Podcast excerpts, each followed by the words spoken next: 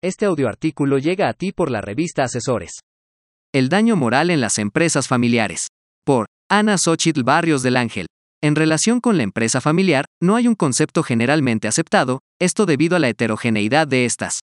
Sin embargo, la mayoría de los conceptos es coincidente en ciertos elementos constantes, que al unirlos se genera una definición, estableciendo que es aquella que la propiedad está concentrada en un grupo familiar, quien, en la mayoría de las veces, tienen también el control de esta y participa activamente en el gobierno de la compañía, llevando generalmente la administración y buscando la continuidad de la empresa a lo largo de las generaciones.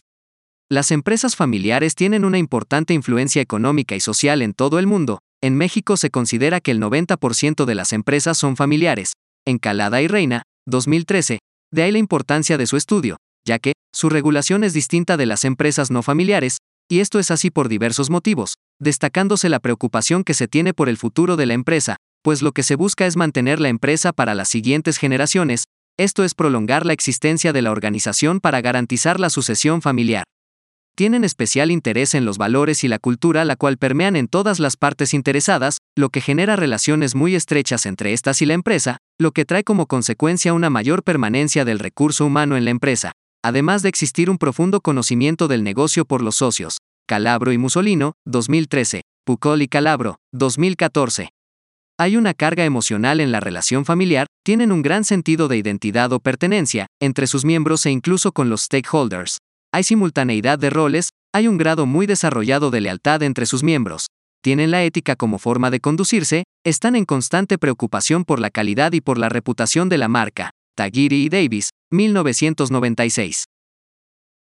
Así, uno de los aspectos relevantes en las empresas familiares es que sus miembros están tan relacionados, que sus comportamientos positivos o negativos trascienden a la empresa y a sus integrantes. Esto afecta directamente en la reputación personal y empresarial, Tajuri y Davis, 1996, y estas conductas son las que darán reconocimiento y por ende, valor a la negociación, y les permite ser competitivas. Calabro y Musolino, 2013.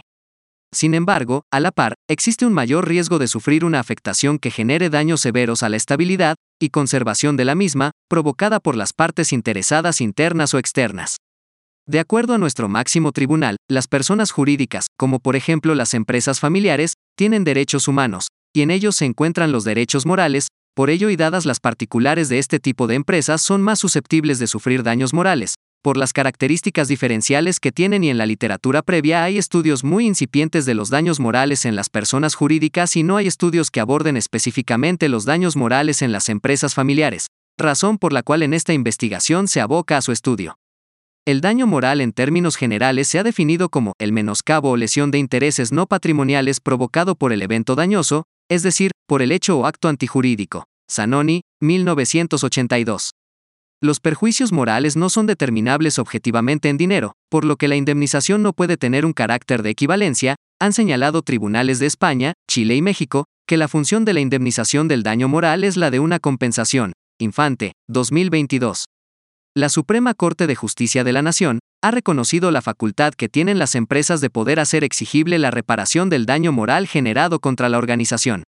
La imagen o reputación es un bien jurídico cuyo disfrute por parte de las personas está reconocido como un derecho subjetivo por el ordenamiento jurídico mexicano. Entonces, es claro que las empresas familiares pueden reclamarlos en caso de la difusión en medios electrónicos de información relacionada con sus socios que implique la actividad comercial de sus establecimientos en la que perjudique su imagen comercial y reputación.